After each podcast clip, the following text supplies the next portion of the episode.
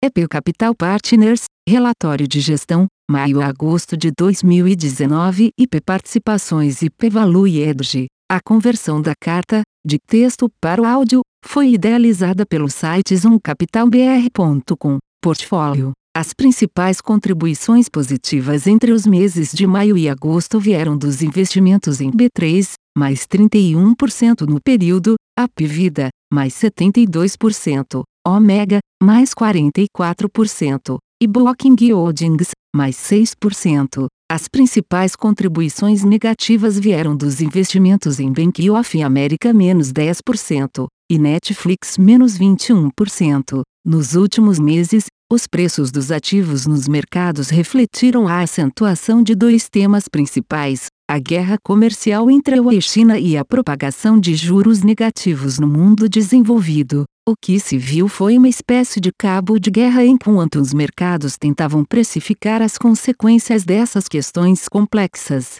De um lado, o conflito entre a e China exerce força negativa nos preços de ações à medida que os mercados contemplam a desaceleração da economia americana e global, reduzindo projeções de crescimento e de lucros. Do outro, o aprofundamento do fenômeno de juros negativos, somado ao menores preços decorrentes da ansiedade nos mercados, tornam ações de boas empresas mais atraentes para aqueles com horizonte longo de investimento. Afinal, perdas com ações de companhias bem selecionadas são apenas uma possibilidade, enquanto títulos com juros negativos contratam perdas garantidas. Não temos conclusões definitivas sobre o destino dos juros, da guerra comercial ou da economia americana, e desconfiamos daqueles que têm. Felizmente, um investidor paciente e racional não precisa telas para obter retornos atraentes com segurança. Nossa experiência é de que a melhor forma de reduzir os riscos em que incorremos e,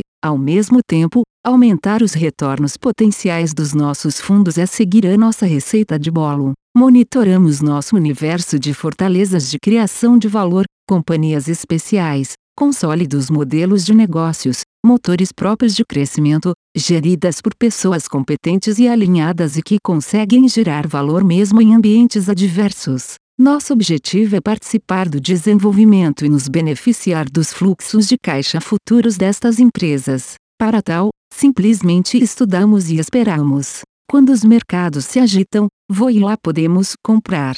Nessa linha, é interessante atualizar uma métrica que já comentamos em relatórios passados. Nos últimos 12 meses, os preços das companhias que compõem nossa lista de sonhos de consumo, tanto no Brasil quanto no exterior, oscilaram em média inacreditáveis 71% entre seus níveis mais baixos e mais altos. Seguramente, os valores destes negócios não oscilaram tanto assim no período. Em um mundo com juros muito baixos, agora aparentemente também no Brasil, nos parece claro que a gordura de sobra para investidores que consigam diferenciar preços dos valores intrínsecos das empresas. No mercado local, após décadas de incompetência na gestão das contas públicas, vemos finalmente passos concretos na direção de enxugar e reformar o Estado. A aprovação na Câmara dos Deputados da reforma da Previdência, com economia acima das expectativas, tira o país do caminho da insolvência no curto prazo e tem consequências secundárias importantes,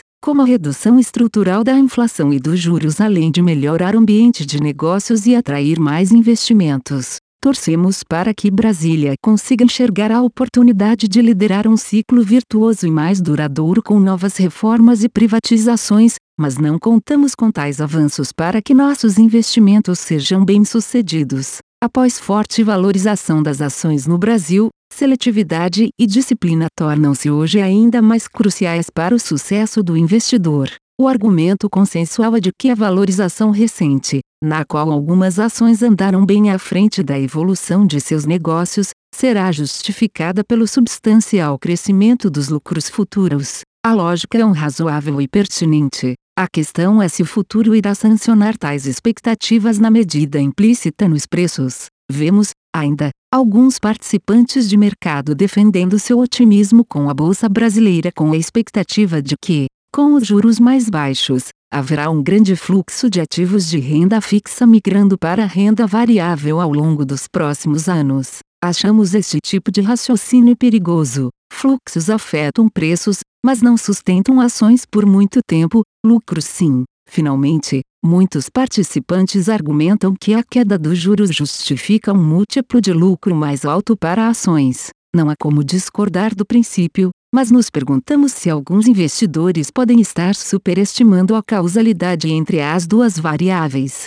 O caso americano é, no mínimo, curioso. Ao longo das últimas três décadas, enquanto os juros reais do país realizaram uma marcha sem fim para patamares cada vez mais baixos, os múltiplos de lucro do S&P 500 oscilaram sem tendência clara de expansão. Sobre preço da certeza, em momentos de desaceleração econômica global é natural que investidores busquem refúgio em companhias que possuem modelos de negócio robustos, com crescimento relevante e previsível. Até aí nada de novo. Recentemente, o que tem chamado nossa atenção é a magnitude desse fenômeno, que tem promovido expansões aparentemente intermináveis nos valuations destes negócios. Nos últimos 12 meses, embora tenhamos relutado, fomos expulsos de três excelentes companhias com essas características: Mastercard, Danaher e Constellation Software. Apesar da admirável evolução de seus respectivos negócios, a valorização das ações ocorreu em velocidade muito superior, o que tornou os retornos futuros pouco atraentes. Em 2018, liquidamos o investimento em Amazon pelo mesmo motivo. Ao investir em uma empresa, podemos dizer, simplificadamente, que um investidor incorre em três formas de risco: 1. Um, risco do negócio, 2. Risco da alavancagem financeira, e 3. Risco do valuation. Com o crescimento econômico no exterior mais incerto e juros longos em patamares nunca antes vistos, os mercados parecem crescentemente dispostos a incorrer nos riscos de valuation e alavancagem financeira. Enquanto isso, negócios com componente cíclico ou que sofreram alguma desaceleração inesperada nos resultados recentes são punidos severamente. Entre movimentos justificáveis há também exageros e, felizmente, assimetrias interessantes para nossos fundos. No final do ano passado, por exemplo, as ações da Apple tiveram uma queda de 33% do seu pico, em virtude da desaceleração de vendas do iPhone para seu segundo maior mercado, a China. Após a queda, a companhia possuía um valor de mercado de 745 bilhões de dólares americanos, dos quais aproximadamente 130 bilhões de dólares americanos eram caixa, líquido de dívidas, tendo gerado cerca de 59 bilhões de dólares americanos caixa líquido nos 12 meses anteriores. Isso em um negócio pouco intensivo em capital, com retornos altos, benefícios de rede, switching costs relevantes, e uma base instalada de aproximadamente 1 bilhão de usuários de iPhone 97% deles satisfeitos que é crescentemente monetizada por meio de novos serviços e acessórios. Foi o momento ideal para montarmos uma posição na empresa, de aproximadamente 8% das carteiras dos fundos. Em 2019, as ações subiam 34% até o fim de agosto, a explosão dos sufixos de tech. Falando em tech, hoje em dia parece que todo mundo tem um subsetor de tecnologia para chamar de seu. Fintas, insurtas, edtas, creditas, e altas, agtas, etc. Recentemente, aprendemos ainda uma nova variação de fintas, tashfin, quando o poder da storytelling torna-se mais importante do que os fundamentos e os aspectos quantitativos dos negócios, devemos ficar especialmente atentos. Por mais que sejamos entusiastas dos efeitos da tecnologia na criação de valor nas companhias, que tenhamos defendido há tempos que tecnologia é uma competência indispensável para qualquer negócio, e que sejamos admiradores de diversos empreendedores e executivos de empresas de tecnologia no Brasil e exterior, não conseguimos acompanhar a tendência sem que o bullcitômetro apite. Perspectivas. Enquanto o mercado acionário brasileiro tem sido dominado por um otimismo quase inabalável, no mercado acionário americano o estado de espírito é de cautela. Por mais contraintuitivo que possa parecer, é mais comum encontrarmos oportunidades onde há ansiedade e medo do que em mercados em que os participantes estão confiantes. Ainda assim, os bons sinais na política econômica brasileira não podem ser ignorados. como os preços em muitos casos andaram à frente da realidade econômica, o desafio do investidor responsável é encontrar situações onde não esteja pagando antecipadamente por um futuro brilhante para que possa se beneficiar caso este ocorra e não sofra perdas importantes caso contrário. No mercado americano, apesar de não basearmos qualquer decisão de investimento no resultado das negociações entre a e China, imaginamos que seja do interesse de Trump chegar a um acordo ainda este ano, mesmo que em condições aquém do que as pretendidas,